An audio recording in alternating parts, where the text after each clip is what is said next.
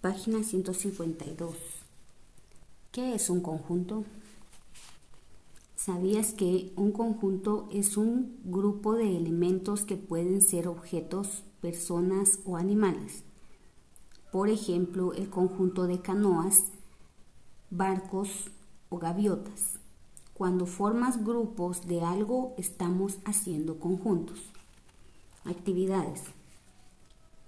Observa la ilustración y responde. ¿Cuántos elementos tiene el conjunto de canoas? ¿Cuántos elementos tiene el conjunto de gaviotas? ¿Cuántos elementos tiene el conjunto de barcos? ¿Cuál conjunto tiene más elementos? ¿Canoas, barcos o gaviotas? Explica con tus propias palabras lo que crees que es un conjunto. Observa estos conjuntos. Cuenta los elementos de cada uno y escribe la cantidad afuera de cada círculo. Ahora responde.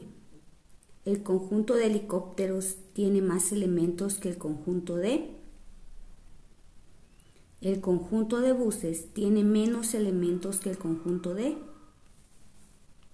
Y el conjunto de buses es igual al conjunto de. Dibuja dos conjuntos con los elementos que tú quieras. Uno, un conjunto debe tener más elementos que el otro.